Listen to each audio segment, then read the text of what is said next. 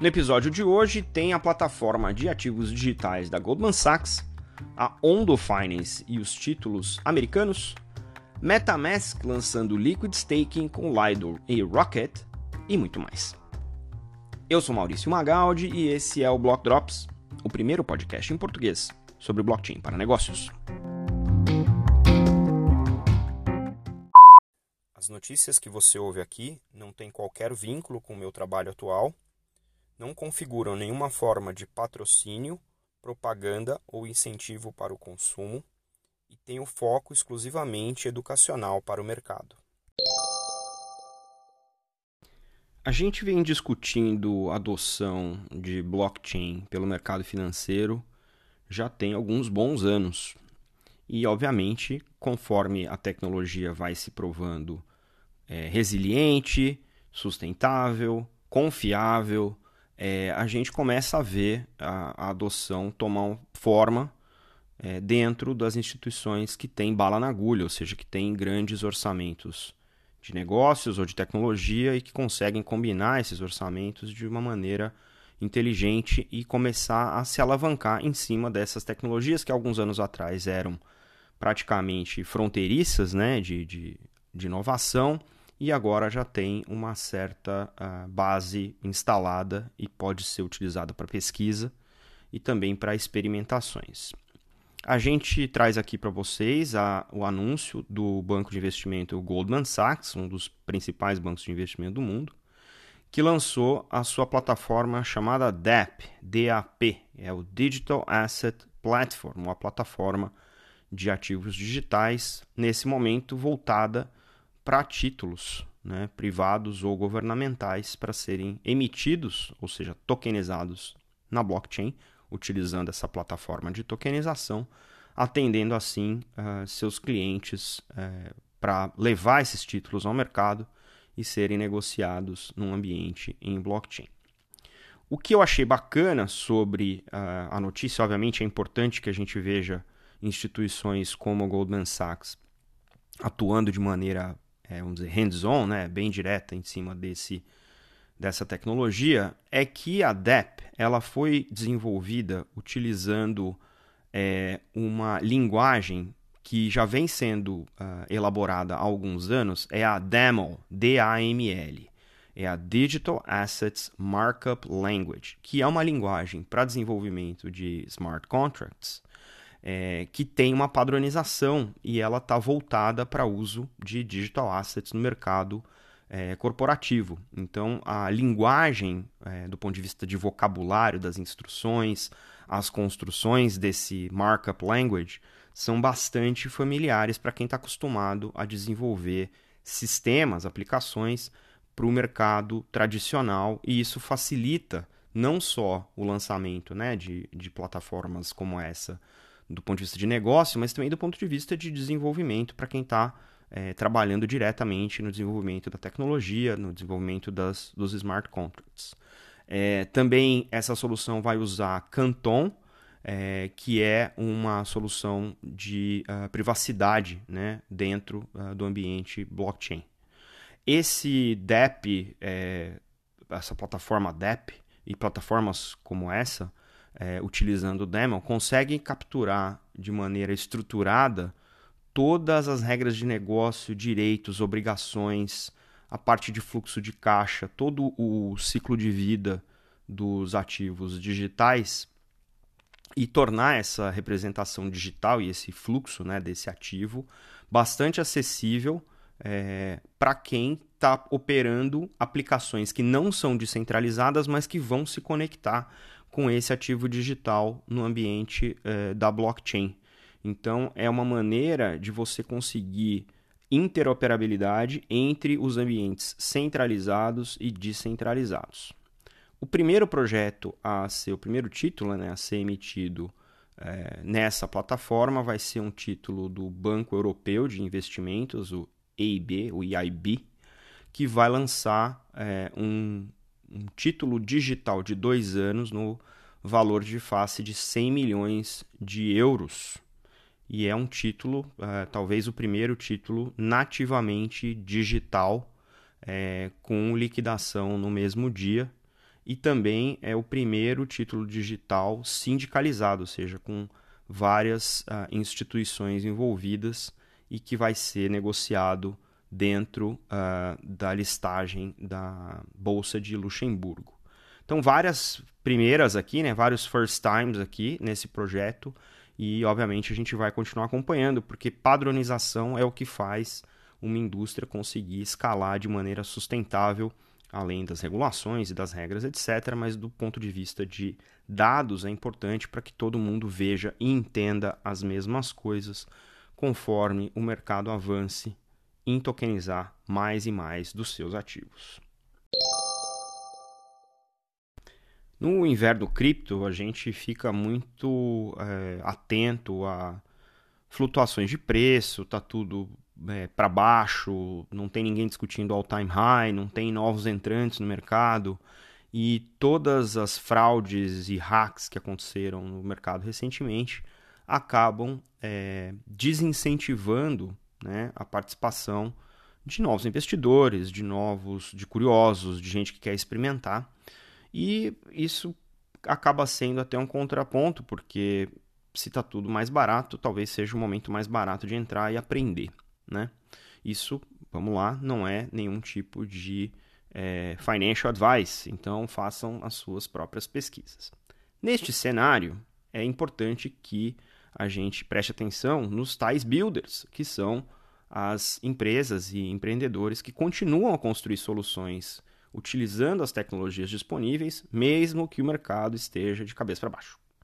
E nesse caso, a Ondo Finance lançou três produtos bem interessantes que estão desenhados para permitir que, se você tem stablecoins em qualquer lugar do mundo, consiga investir em títulos do governo americano, do Tesouro americano. Olha só. É, nesse contexto, a Ondo lançou, é, em parceria com a BlackRock, uma maneira é, de você é, depositar suas stablecoins nos três diferentes pro produtos, nos fundos dentro do do, do, da Ondo Finance e ter um retorno anual estimado melhor do que uh, os protocolos de DeFi que a gente chama de blue chips, como Aave, Compound, uh, entre outros, que estão oferecendo nesse momento entre 1 e 2% ao ano é, para você colocar suas stablecoins nas piscinas de liquidez, né, nas liquidity pools desses protocolos, e ao invés de deixar esse, essas stablecoins nas liquidity pools, a Ondo, é, nessa parceria com a BlackRock, oferece três produtos diferentes. Tem o OUSD, que é um fundo que investe em uh, tesouro americano de curto prazo, num target de 4,2% ao ano. Tem o OSTB, que são uh, títulos de curto prazo de 5,45% ao ano, e o OYHG, que investe em uh, títulos corporativos né, de alto rendimento, pagando até 8% ao ano. E as taxas para administração desses fundos estão listadas até o momento em 0,15%. Ou seja, é uma maneira de você participar de ativos é, risk-off, né? os títulos governamentais americanos são considerados é, menos arriscados, ou seja, quando a gente ouve falar no tal do flight to quality no mercado, significa que está todo mundo vendendo ativos de risco e indo para ativos que têm menos risco, apesar de pagar menos retorno, que são os títulos americanos.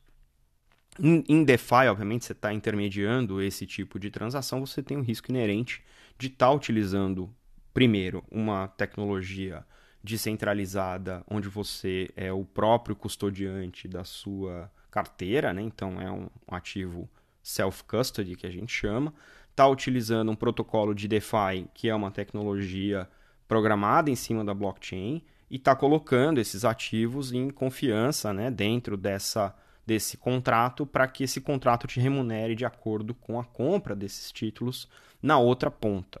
Então, ela é bem parecida com o ambiente de DeFi, o ativo da contraparte é o título americano ou corporativo, ou esses é, que variam aí de produto a produto. De acordo com o Nathan Alman, que é o fundador da Ondo Finance, É, os grandes é, detentores de stablecoins, incluindo startups e DAOs, as, organizações autônomas centralizadas, têm aí agora uma escolha entre ver o seu poder de compra é, erodido por inflação ou tomar muito risco é, dentro uh, das ofertas que hoje existem no ambiente de DeFi.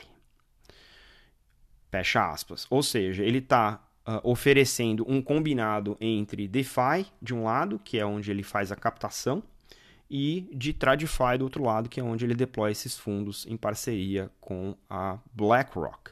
E essa é uma tendência, a gente vai ver cada vez mais DeFi sendo utilizado como infraestrutura para fazer essa liquidez sair de um lado para outro, seja de TradFi para DeFi, seja de DeFi para TradFi. Para quem acompanha o ecossistema da Ethereum, termo staking é, é um termo bastante comum.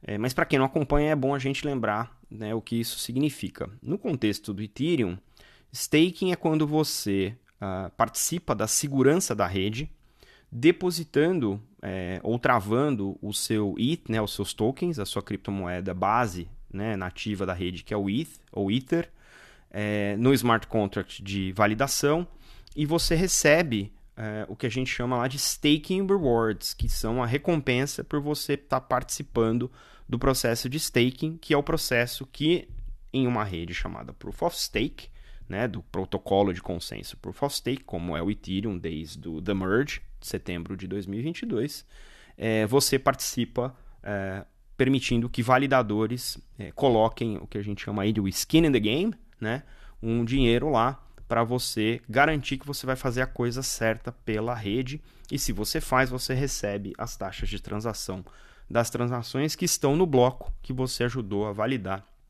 dentro daquela blockchain né? E aí ele é escrito e replicado no resto da rede. Fazer isso é um processo que ainda não é trivial, então vários serviços estão aparecendo para que você consiga pegar o seu ETH e colocar no staking, né, no processo de staking, e você ajude é, a participar dessa rede de modo que uh, você segure, né, garanta a segurança dessa rede. E a MetaMask, que é uma das empresas mais core do ecossistema Ethereum, mais centrais, inclusive o fundador da Consensus, que é dono da MetaMask, é um dos cofundadores do Ethereum, né? Uh, o Joe Lubin. E a gente está vendo uh, a MetaMask fazer várias coisas interessantes nesse ecossistema e eles anunciaram essa semana é, uma facilidade dentro daquela plataforma de portfólio que eles lançaram recentemente a possibilidade de você fazer o que a gente chama de liquid staking. Liquid staking é quando você participa de um pool de validadores, né? Você empenha o seu ETH contra aquele validador e esse validador deposita, faz o staking em nome dos participantes daquela uh, liquidity pool ali para você conseguir participar e receber os staking rewards proporcionais à quantidade de ETH que você depositou com esses serviços. Os dois serviços que foram anunciados é, pela MetaMask em parceria são a Lido e a Rocket Pool. O que é interessante desses dois serviços e, e, vários outros desse tipo é que quando você deposita o seu ETH, esses serviços te dão um outro token, quase como se fosse um recibo, que também tem valor de mercado, que são os, uh, os sintéticos desse ETH. Né? É o STETH da Lido e o RETH da Rocket Pool. Né? Uh, o STETH é um token de é, rebasing que uh, captura os rewards, né? captura esses retornos é, e aumentando cada vez mais é, o STETH uh, oferecido no tempo. Então você coloca ETH, recebe um STETH e ao longo do tempo você vai recebendo rewards em STETH. O RETH, que é o do Rocket Pool, é um token de reprecificação que acumula essa recompensa, aumentando o total de ETH que aquele RETH pode usar para ser sacado. Então você põe um ETH, recebe um RETH e ao longo do tempo, conforme você vai recebendo, né, o programa vai recebendo essas recompensas, o seu RETH vai aumentando de preço, então você pode sacar mais ETH quando você for lá trocar o seu recibo pelo seu saldo. Então são dois mecanismos diferentes de controle dessa liquidez, né, desse depósito. E aí a MetaMask faz, a, facilita, né, através da ferramenta de portfólio, é, você vai lá, seleciona é, qual dos serviços você quer utilizar para staking, você coloca lá quanto de ITO você quer, confirma, assina a transação na sua wallet, está feito e você consegue acompanhar os valores disso através da aba do portfólio de gestão. Então, bastante interessante, interessante para os serviços financeiros que estão começando a explorar esse tipo de coisa poderem fazer isso de maneira facilitada também, né, do ponto de vista institucional, mas é mais uma oportunidade que os usuários têm de participar do ecossistema do Ethereum, garantindo a validade, né, a validação e a segurança da rede e ser recompensado por esse serviço prestado de maneira correspondente. Interessante isso, e isso abre, obviamente, uma frente enorme para quem está interessado em DeFi mais sofisticado.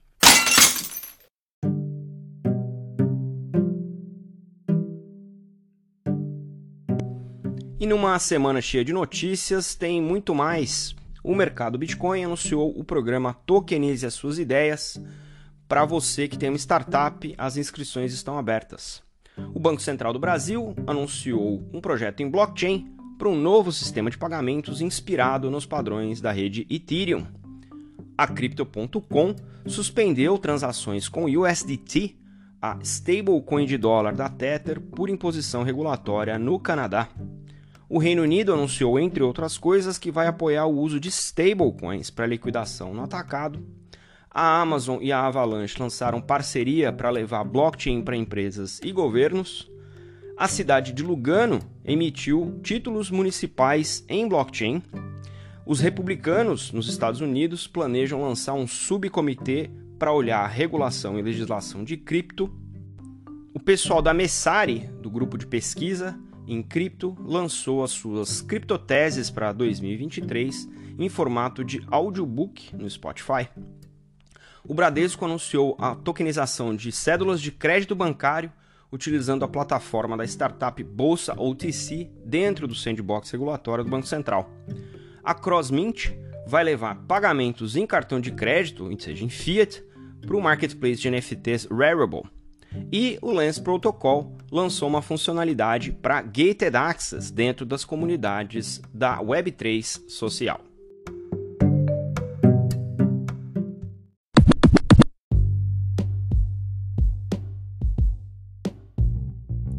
Você pode ouvir o Block Drops Podcast através do Anchor FM, Spotify, Google Podcasts, Apple Podcasts, Febraban Tech e Ecolab. Entre em contato conosco através do Instagram, Block Drops Podcast, do Twitter em Block Drops Pod e pelo e-mail blockdropspodcast@gmail.com.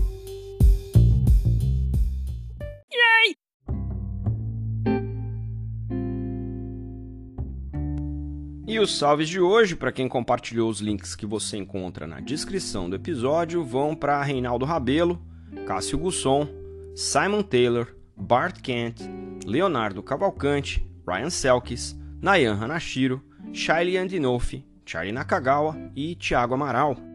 Acompanhe os meus conteúdos em inglês em bi.elevenfs.com e também me sigam lá no Lens, blockdrops.lens. Não se esqueça de deixar aí as estrelinhas no seu tocador favorito. A gente fica por aqui. Stay rare, stay weird. LFG.